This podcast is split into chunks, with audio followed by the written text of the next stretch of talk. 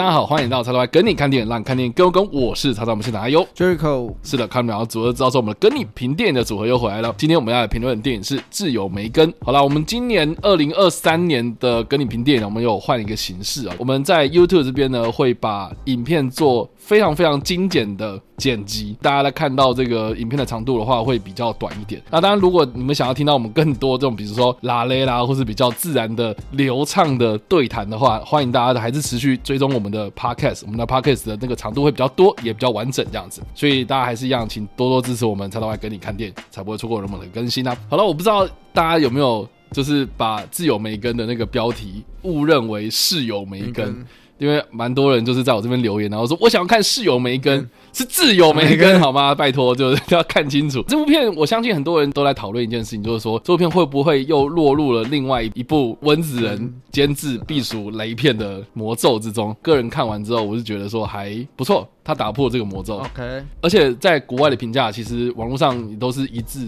好评嘛？对啊，评价蛮好的，评价很好。然后我还蛮好奇，就是一般的观众看完这部片之后会有什么样的反应？据我的观察啦，我身边有很多的朋友，就是听到这部片啊，他们基本上都觉得没有兴趣。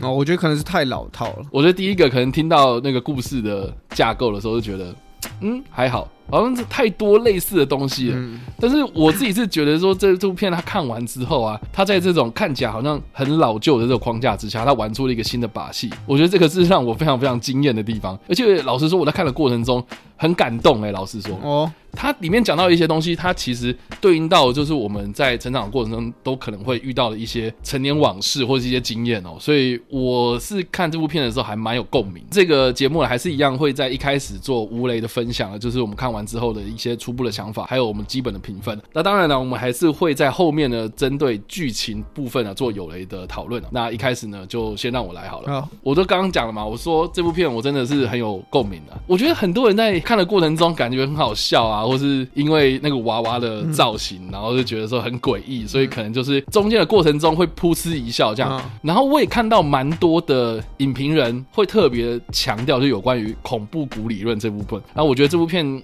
对啦，我觉得。那个恐怖谷理论啊，它的意思就是说，当我们人类在制造某一种很像人类的东西的时候，它可能因为外观的关系，可能因为太拟真的关系，所以可能会让人们哦陷入一种就是说它到底是真的东西还是假的东西的那种非常非常诡异的状态。然后在那个诡异的状态之下呢，很容易那个心情上会有一个跌入谷底的那种恐怖的感觉。所以这个就是恐怖谷理论。我自己是觉得啊，这部片如果你只是把它当做是恐怖谷理论，然后来制造这种恐怖效果的话，那我觉得就真的太表面了。对。对，因为我觉得这部片它不只是只有讲这个娃娃啦，它因为啊人工智慧的关系，你知道那个老套的那个剧情就是一发不可收拾嘛啊，开始会杀人，他干嘛有的没的啊。但是我自己是觉得这部片它其实真正在探讨的东西，其实是人在成长的过程之中一定会面临到的一些难题啦。像这部片里面呢，他有那个心理学家就有提到一个依附理论。我自己是觉得在看这部片的时候，应该是要从依附理论的这一个。观点去切入，对对，然后来讲到说一个幼儿发展的过程之中，他最需要、最需要的是什么样的东西？我相信很多人在成长过程中，一定多多少少会，比如说依附你的父母啊、你的朋友啊，甚至是有些人可能会有那种脑袋衍生出来那种幻想中的朋友嘛，甚至是比如说用了很久那种小贝贝啊，我们有对他有依赖，然后我们就舍不得丢嘛。我我觉得相信很多人就从小到大一定都会有这样子的一个经验，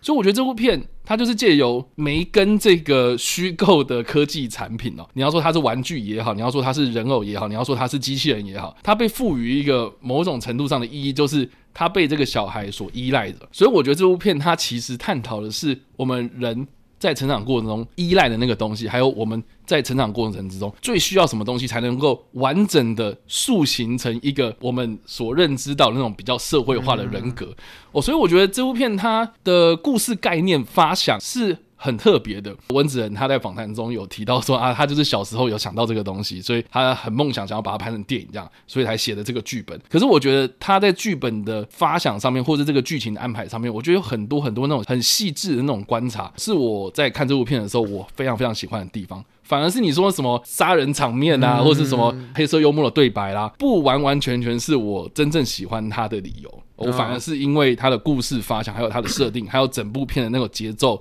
剧情发展等等的，我是非常非常喜欢这部分的，而且我自己是觉得啊，与其要把这部片当做是一个恐怖片或者惊悚片，我觉得它应该是一个名副其实的科幻电影。科幻电影，因为我觉得科幻电影它想探讨的其实就是科技发展的同时，我们人类的价值观、道德能不能跟上这个科技发展的脚步。我觉得这部片它确实多少也得探讨到这种。我们人类依赖科技，甚至是沉迷于这种三 C 产品上面的所造成的一些影响。我自己在看这部片的过程中，我觉得它除了是给这种大人看的那种恐怖片之外啦，我觉得对于那种你如果在研究教育啊，你或是在研究那种幼儿大脑发展的这样子的一个科学家来说的话，我觉得这部片它是一个还蛮不错的题材。所以如果一到五分要评分的话，我自己会给到四到四点五分，那很高哎、欸，非常非常高。所以目前来说啊，二零二三年也没看几部片啊，然后目前可以排到我前五名哦。对对对，那真的很高，很高。对，然后看完很喜欢了。那。嗯我就换 Jericho 吧。好，那就对我来说，自由梅根，我一开始对他的期待也没有到多高。嗯，因为毕竟大家如果看预告、看海报，你就觉得说啊，这种题材好像是之前有过，像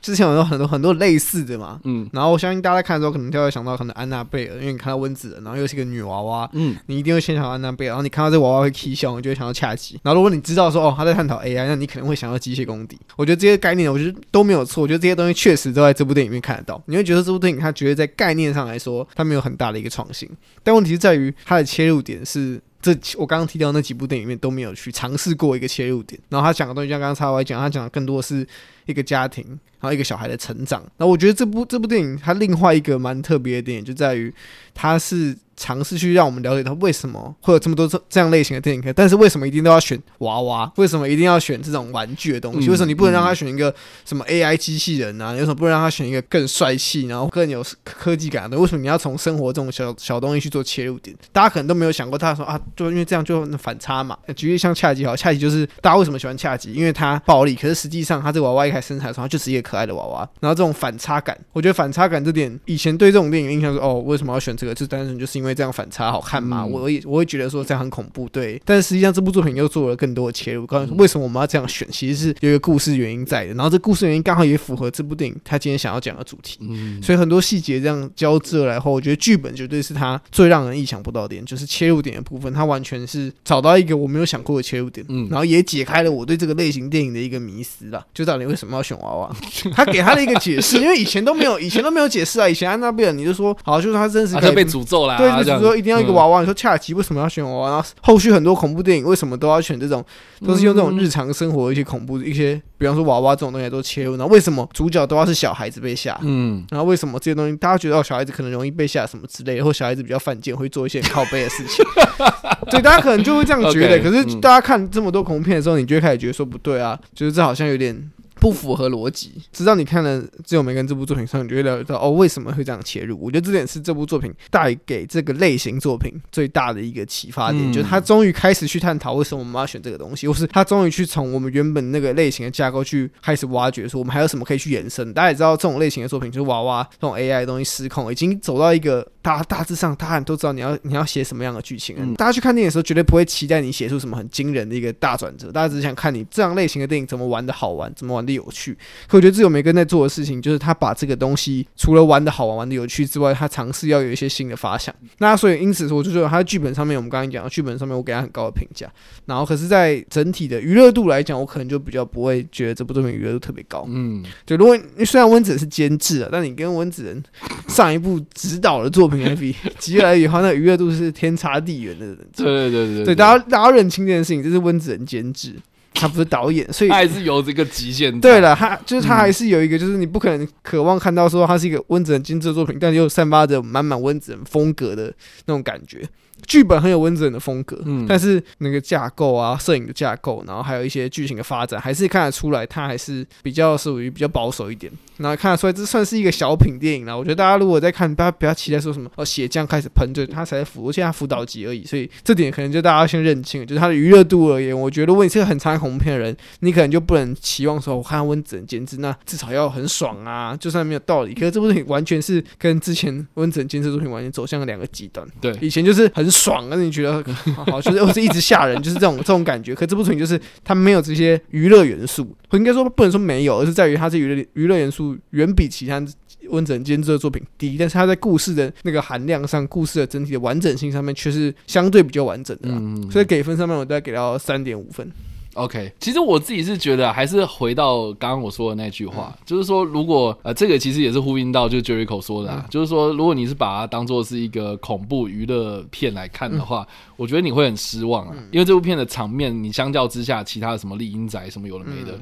哦，当然就会比较小一点，而且都是局限在娃娃，然后女主角跟那个小孩身上这三者之间的关系嘛。但是呢，如果你是用科幻片的角度来看这部片的话，我自己是觉得它所传达的一些理念跟反思的一些议题，我自己个人是非常非常的喜欢这样子。而且你刚刚你在讲的时候啊，嗯、就是拿很多电影来做比拟嘛。嗯、我自己第一个想到的是，我觉得这部片它是惊悚版，然后人偶版的《天兵阿龙》哎。啊，你不觉得超级像？它其实就是透过一个科技产品，然后来带给我们观众反思嘛。嗯，我觉得那个概念很像，只是说。天边阿龙，他最后面是用一个比较欢乐的方式去做，正向一点啊，对，比较正能量啊，大家哇 happy ending 那种感觉，这样。但是自由梅根他比较压迫一点，这样。再加上说这部片，他其实温子仁自己有讲嘛，呃，我们已经做好续集的打算了，然后想要发展出一个一套世界观这样宇宙这样子哦。所以其实我觉得这部片它算是一个试水温，然后起头啦，而且试水温的结果，哎、欸，大家反应还不错，那可见就是我觉得大家可以期待未来的发展这样。嗯、好，那那以上呢就是我们针对这部片的无为的分享。那如果大家还没有看过，的朋友啦，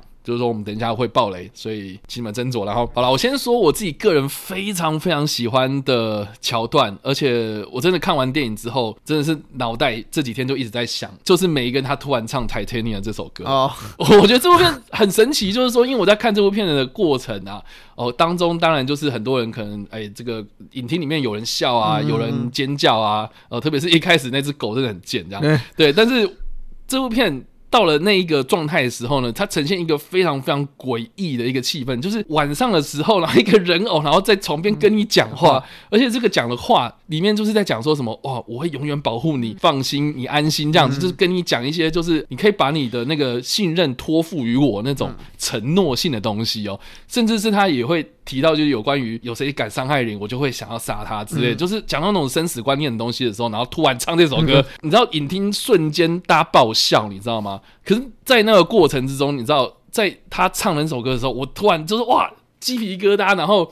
一阵鼻酸啊！老实说，因为老实讲，因为我小时候就是没有这样的一个人，就是没有一个这样的角色，就是他给你这么大的一个支持。你要说像是一个毒药一样的那种那种浮木来说的话，就是我觉得在那个当下，我是瞬间。串联到就是那个心理学家所提到那个依附理论这件事情。嗯、那我稍微查了一下资料，就是说依附理论它重要的一个概念就是说呢，幼儿在成长发展的过程之中，就是这边的幼儿是指六到十岁左右的这个年纪，都刚好就是片中的凯蒂的这个角色的年纪嘛。幼儿在成长发展的过程之中呢，他至少要一名主要的照顾者跟他建立关系。所以这其实对应到就是说，那个杰玛他带着 Katie，然后去跟梅根建立关系的时候，他不是有讲说啊，你要做一个动作，就是有点仪式性的那种动作，然后来跟他建立起关系。我觉得这个就跟依附理论的那一个建立关系的这一个过程，其实是非常非常符合的。那我觉得更讽刺的就是说呢，其实一个幼童，一个孩童啊。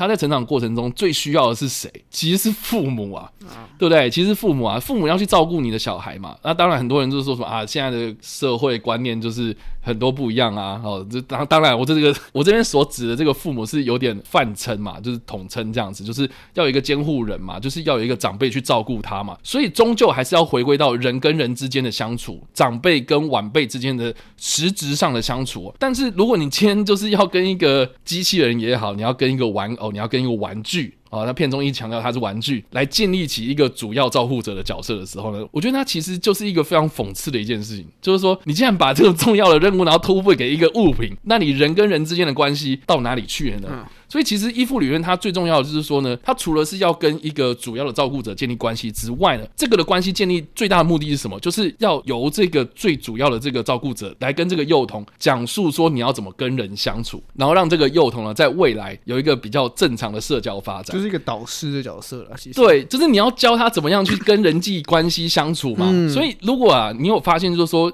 那些就是通常人际关系可能比较缺乏这种这方面的社交能力的人，你就可以稍。稍微就是去回溯一下他的幼童发展阶段，他在学童发展阶段的时候，嗯、他是不是比较少出门？哦，就比如说被父母关在家里，或对，我觉得有些应该就是那种父母可能跟他家庭关系没有那么融洽，跟在学龄前的阶段就已经很少跟人互动，然后突然被丢到学校之后，其他同学可能虽然没有跟其他同学互动的经验，但至少都有跟一些家里的长辈或至少父母互动那种那种感觉，所以基本上他们知道怎么去跟人家社交。可是，在当你今天在学龄前的时候，你还没有学会这些事情的情况下，嗯、你突然要开始做这件事情，那当然人家人家已经会个两三成，你要从零开始去培养这两三成，大家觉得说，哎、欸，你怎么怪怪的？他就是会有困难、啊，对他就会遇到一个，他会因为因为他这是他第一次学习这件事情，嗯、然后他周遭人就确实已经已经有点熟练那种感觉，那、嗯、大家会觉得说，哎、欸，你怎么怪怪的？然后这个人也可能会觉得说，哎、欸，是不是我怪怪？好像还是他们怪怪，然后因此就开始逐渐去扩大。这两应该说两个人之间那种差距感，就是其他人就是有落差，就开始对啊，其他人就会开始变成说，哦，我觉得你怪怪，然后那些人自己也可能会觉得说，好了，好像我根本不适合，不适合社交这样，然后就开始越来越疏离，越来越疏离，就越 越来越走向两个不同的道路了。对啊，对啊，这个其实也是对应到片中啊，Gemma 他有提到凯蒂的父母啊，他其实就是让他在家自学嘛，嗯、请家教啊，然后在家里面学习啊，其实也是可以跟得上成绩的。可是 Gemma 他这边就讲到一个非常关键的一件事情，就是说我要送你去上学，为什么要送你去上学？除了是啊，我知道你可以自己读书读得很好之外，你最重要的一件事情就是学校它提供了一个社交的场合，场合对，让你去学怎么样跟人相处。那这个的功能啊，这个的任务啊，学校教人怎么样社交，还有人跟人之间的相处关系啊，能不能把这个任务交给梅根呢？在片中他就已经意识到这件事情，就是说这件事情绝对不能被梅根所取代嘛。所以其实我觉得这部片它就是借由梅根的这个角色，虽然是一个玩具，可是这个玩具呢，它跳脱了单纯玩具的价值啊，它带给人的影响是非常非常大的。所以我觉得这部片我在看的过程中，我又想到另外一部片，就是《玩具总动员》。对，因为其实《玩具总动员》它谈到的是这个小孩赋予玩具的意义啊，就玩具的价值到底在哪里？它是因为啊这个玩具卖得很贵，所以它很有高价值吗？还是说这个玩具它卖的超级便宜，甚至是用你用叉子粘土随便做了一个插旗，它的价值就是只局限于在那个物品本身的价值吗？其实不是嘛。是小孩赋予它的意义，这个就是玩具真正的价值，它的存在的意义这样。所以我觉得这部片自由梅根它其实是反过来讨论，就是说玩具是如何影响人类的。对对，所以这玩具总动员是人类如何去影响玩具嘛。然后，但是这个是反过来讲，我觉得这个其实蛮恐怖的，就是说玩具它到底能不能取代父母去照顾小孩的功能？然后，甚至是你知道。这种玩具科技日新月异啊，像片中那个最一开始那个宠物玩具哦、呃，就是你会觉得它很蠢啊，就是说莫名其妙，然后用那个什么三 C 产品，然后去喂它食物，然后还是大便这样之类的。可是你有没有想过，就是说，哎、欸，其实现在有很多的玩具其实有类似的功能哦、喔，就是这种陪伴感嘛，陪伴感啊，然后或是哎、欸、陪伴跟小孩互动，对这些东西，哇，你完全交由。那个玩具玩具去代劳，那你父母的角色跑去哪里了呢？那你人际关系的角色跑去哪里了？你小孩的朋友之间的相处关系呢？跑去哪里呢？就没有啊，你就完全就是跟那个玩具相处就好了嘛，对不对？所以变成是一开始那个开头，虽然我们看到这个父母嘛，好像要带这个凯蒂去滑雪啊，很开心，可是，在车内就是一直都在吵架。吵架的过程之中，哎，凯蒂他在做什么？他就只是玩他的玩具嘛，嗯，所以就是没有互动性啊，所以其实是一个非常糟糕的一个状况，所以。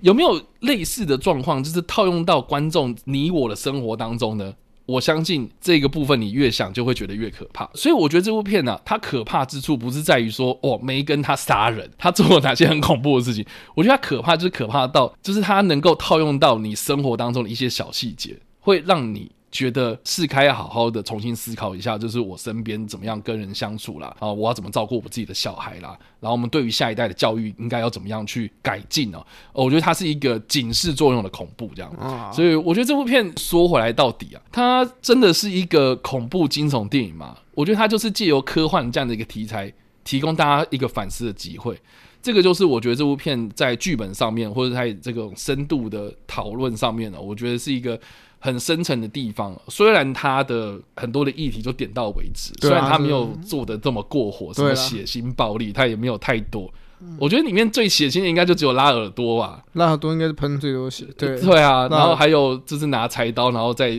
电梯外面捅人嘛。对啊，那也其实也拍，其实血腥程度真的还好啦。对啊，但我自己是觉得在看的这个过程，我反而是觉得他们的对白写的非常非常的棒。所以这个是我自己个人在看这部片的时候非常喜欢的地方，这样。那当然了，好了，也可以谈谈，就是说，我觉得这部片我自己比较不太喜欢的地方。我觉得在收尾的部分是有点仓促。钢铁擂台吗？欸、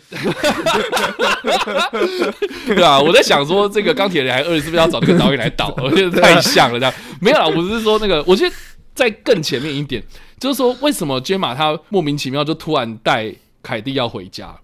对不对？哦，就是突然说把人家安抚好了，然后就说：“哎，那你想回家？那我带你回家。”我们回家，然后而且我回家之后，他就让凯蒂在那边睡觉。哎，我想说，那你回家干嘛？我还想说他是要回家备战，然后。迎战那个哦，我知道梅根要来。没有，我觉得他应该根本不，我觉得他那个，我觉得他那个心态就是他觉得梅根不会出事，但他又不想要去，就是去跟上司解释那么多事情。他说好，那交给我另外两个同事处理，我先我先逃避这个问题。那谁知道逃 一逃，那问题就跑到他家了这样。而且那个梅根他拦截电话这一个 part，我觉得他其实处理的是有一点点就是突兀啦。他这两件事情好像没有串在一起的感觉，然后就突然梅根就跑到他家去这样。对对，那我觉得那个过程就是你应该要让梅根有更多的发挥空间啊，比如说他在那个。公司里面大开杀戒，对，应该那边应该多拍一点。然后来，然后再多拍一点。那可能家里面就是杰玛带那个小孩，两个人可能在准备收拾，刚到家，然后有没有看得很安心，问题解决，然后再跟 Megan 那边制造一个反差感，制造一个就是那种一边是那种觉得好像应该没事，然后一边是其实现在状况越来越危急那种情况。可是这方面他们没有去做这方面的剪辑，上面没有这样安排，就变成说啊，好像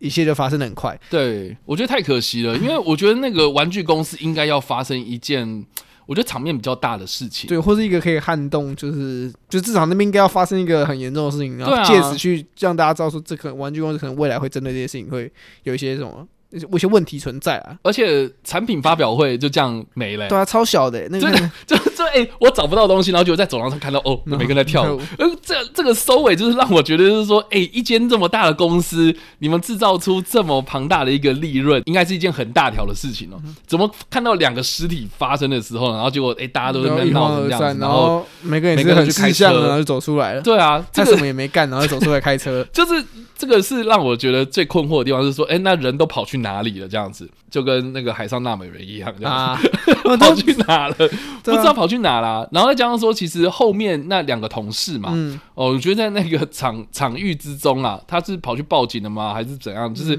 很显然就是他后面跑去报警的嘛。对对，然后哎，人也没事，是这样，然后大家最后皆大欢喜。可是我觉得啦，哈，这两个同事其实有点浪费，就是说他应该可以在，比如说，OK，今天你不是这一个玩具的创造者，那你是不是可以跳脱这个框框啦？就是说啊，玩具制造者他可能对自己的玩具会比较宝贝啦，会不敢去做很多事情，这样他能不能就是提供更多不一样的想法，然后在每个人身上，我觉得这一点是让我看到比较少的这样子。不过我自己是觉得啊，这部片另外一个值得赞许的地方，就是说这个纽西兰导演啊，杰拉德·强斯顿嘛，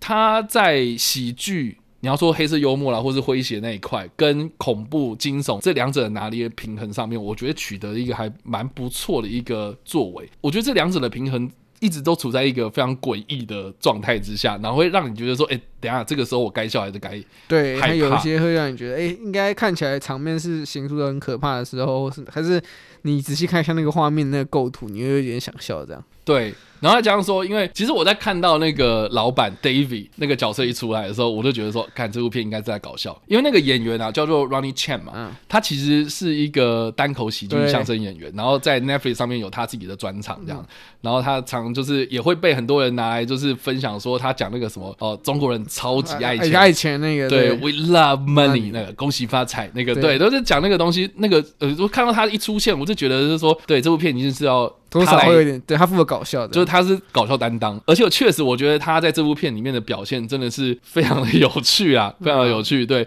因为他从一个哦，你看这个门打不开的一个老板进来之后，然后训斥了一番，然后到最后我们说，看这个可以赚钱，你们太棒了，我要把你。发表出去等等的，到最后面，哎、欸，他被梅根追杀。嗯，我觉得那那那个的过程，那个角色的过程啊，我觉得他是可以作为是一般观众，呃，你要说旁观者，或是我觉得一般人的反应，对于于这个梅根这个划时代的产品看到的时候，那个第一反应的那个一个代表，这样，我觉得这个角色啊，有别于过去啦，类似的题材的作品里面的这种老板的角色啊，通常都是比较严肃嘛，比较。无聊嘛，比较呆板。可是我觉得这个 Running Chain 他把这个角色弄得比较立体化一点，就是他有他的存在的价值，而不是工具角色啊。我自己是觉得这个的安排是还不错。然后再加上说，我觉得这部片也可以从角色方面去观察，就是说这部片的女主角虽然是艾丽森威廉斯嘛，嗯、就是饰演 Gemma 这个角色嘛，嗯、但是我自己是觉得她其实是透过这个女主角这个 Gemma 这个角色去观察一个小女孩成长的过程，就你可以看得出来，就是说这个小女孩从一开始非常非常依赖这个宠物狗玩具，然后到最后面她面临到一个人生重大的一个转折点，他的父母过世了嘛，过世之后呢，他开始就是哎找寻到另外一个依附的对象，也就是梅根，然后开始就是跟梅根相处之后呢，他最后是获得了成长，毁灭了梅根。这样，我觉得他这个角色的曲线啊，非常非常的精彩。这样，所以我们其实都是透过女主角的这个眼睛，然后去观察一个小女孩人格发展的一个过程。所以，大家有没有思考过一个问题，就是说，诶，这个小女生她经历过这么多这样子一个风风雨雨之后呢，她之后会朝向一个比较正面的发展，还是比较负面的发展？我觉得都在一念之间，你知道吗？我觉得这个其实也是蛮恐怖的一件事情。其实这个也就是要分享我另外一个个人也蛮喜欢的一个桥段，就是他们在第一次把这个梅根介绍给那个公司股东的那个闭门会议那个场合之中啊。我我我自己个人看的时候也是蛮感动哦，尤其是那个就是梅根他一开始啊，我们要不要来做花？然后结果看到他在哭嘛，然后最后面哇，他们两个人抱在一起。我我觉得那个的角色转变啊，然后其实。你知道，就是说他到底要不要去接受梅根给他的安慰，或是他觉得啊，我不要这个东西这样子，他只是在一念之间呢，你知道吗？嗯、所以其实我自己是觉得，你知道人格发展啊，我觉得回归到这部片，他最想要讲的一个初衷，就是说他也是应该要回归到人跟人之间的相处，实质上的相处。你所以你陪在他旁边，然后没有什么互动，但其实也是没有作用的嘛。呃，就是人跟人之间真的是要交心啊。比如说那个父母很忙哦，就用钱弥补你啊，我就买很多玩具给小孩玩啊，我给你这种生活无语的东西这样子啊，可是你父母到底能不能跟小孩有实质上的交流？我我觉得这个是这部片里面他很想要提到的一个重点，所以我自己是觉得啊，这部片真的是雅俗共赏啦。然后很多人带着不同的心情去看这部片，得到的东西当然也不一样啊。但是我自己是觉得，呃，不妨把心情好好的沉淀下来，好好看一下这部片里面的对白，然后他们想要探讨的一些东西，我觉得应该收获会很多。对啊，我觉得这部作品的共鸣性上面其实绝对比大家想象中的大。虽然现在科技应该还是没有梅根这种东西啦，但是我就觉得说，就是我觉得它，因为它可以对应到很多这种这种小孩。电子机算吗？算吗？我觉得不算。模拟人生算吗？模拟生。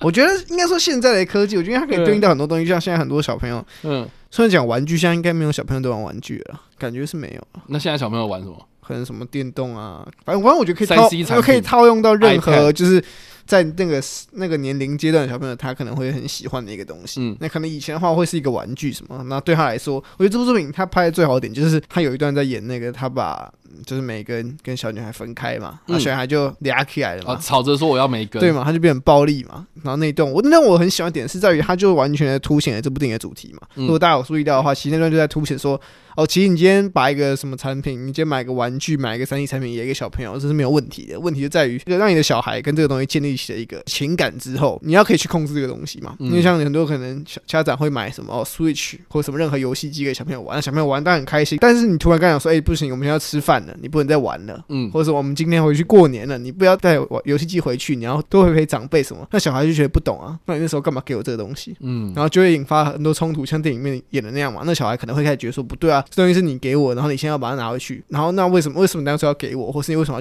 要要破坏我跟这个东西的这个连接性？我觉得连接就是不是你一直在探讨那个连接东西是可以的，问题在于家长跟小孩连接应该要大于小孩跟一些物品的连接。嗯，你可以让他小孩跟其他东西产生连接，但问题就在于你要可以控制这个东西，而不是哦我把东西丢了，然后他今天失控，然后你就跟他说哎不能你不能开发这种暴力的游戏，嗯，你不能开发这种游戏给小孩子玩。你看他玩了之后就开始都不理我们了。这问题就在于你今天没有好好去控管这东西，而不是物品本身的错误嘛？就这又刚刚好可以探讨。到 AI 很常见的概念，其实 AI 一直都没有错嘛，嗯、是人类你把它设计出来之后，你没有好好使用它，你没有好好的去给它一个合适的安排，然后最后它失控了，然后你再怪说，哎，AI 这东西不能开发了，这东西太危险，这个东西真的是太危险，我不能去做这件事情。那问题就在于，其实很多的时候是人类可以去避免，只是你们选择忽略这个桥段。所以这部电影最后面。它收尾很厉害的点是，它结合了家庭的这故事线，然后又结合了 AI，这两个看起来就是一个是情感面，一个是理性面的东西。它把两个东西结合在同一个故事里面，然后最后可以用同一个结尾，然后去道出一个感性、一个理性面的一个不同的一个最后的道理。我觉得这是这部电影它最厉害的点。好啦，所以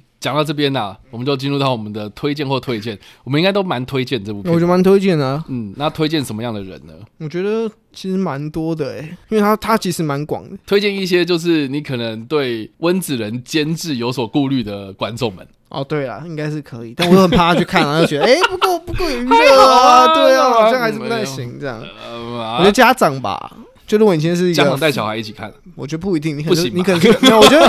父母嘛，你可能有小孩，就有父母，我觉得可以稍微看一下这部作品。应该说，父母有时候看电影也是求，因为这部作品还是有一定的娱乐性，嗯，他也不会真的就你进戏院就跟你讲大道理这样。所以你在看的时候，你还是可以觉得，你还是可以得到一定的娱乐。然后道理上面又刚好这个这部作品所呈现的主题又蛮适合家长来看的。我觉得小孩的话就，因为我看那场其实就人也算多，嗯，然后我也蛮意外，就竟然会有那么多人来看。有啊，我看那场也蛮多人的。对，我在这边蛮推荐，就是说，如果你是辅导老师的话，哦，或是这种心理辅导、智商啊这方面的相关的，对，就是这方面领域的朋友们，嗯，我觉得这部片蛮适合当做是一个教材，就是说你看完之后一定会有很多思考的空间，可以让你去。讨论很多不同的主题，这样它会让你理解到一些小孩子的观点。嗯，因为我相信大家虽然当过小孩，但成长之后，你应该就是你对于小孩在想什么，其实你也很难去捉摸到。这这部作品有呈现出，至少在物品这个像物品这一块，小孩子为什么会对一些东西依赖性这么强？那可能问题是出在于他的家庭没有给他一定的依赖性，所以让他导致他需要去别处寻找。更那种更稳固的依赖感，嗯，我觉得这都是大家可以去挖掘的点呢。而且我觉得这部片呢，啊，像我们刚刚提到了很多可以拿来举例的电影，嗯，你就可以知道说，其实这部片它的你要说主题，或是它的乍看之下它的类型，哦，嗯，其实可以应用到。很多之前类似主题的电影，对，但是他又跳脱了这个框框去解释了非常非常多，我觉得值得探讨的东西，而且他用他的那个剧情啊，哦，去把它合理化，我觉得是非常的高端这样。所以如果啦哈，你是一个想要拍恐怖电影啊，或是拍惊悚类型电影的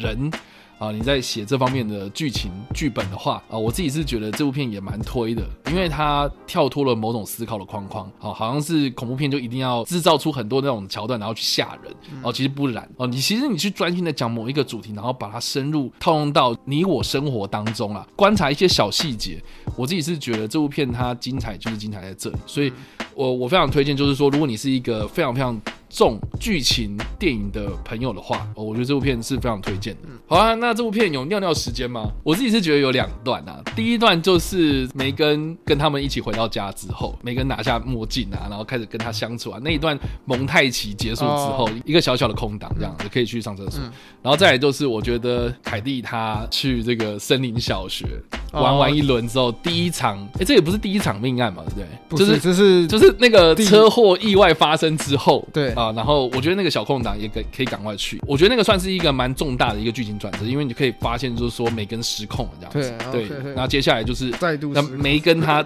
再度的加强版的失控这样子之类的，所以我觉得这两段刚好就是剧情的一个。转折中介啦，这样子，所以好吧，这两个尿点。好了，那以上啊就是我们今天的跟你评电影啊，我们评论电影是挚友梅根，记住我是挚友梅根，不是室友梅根。当然啦，你听完我们的讨论之后，你或多或少会有一些想法了，都欢迎在留言区嘛留言，或在首播来跟我们做互动。当然啦，如果你喜欢这部影片或声音的话，也别忘按赞、追踪我们脸书粉丝团、订阅我们 YouTube 频道、IG 以及各大声音平台哦。我们下一次的跟你评电影再见啦，拜拜，拜拜。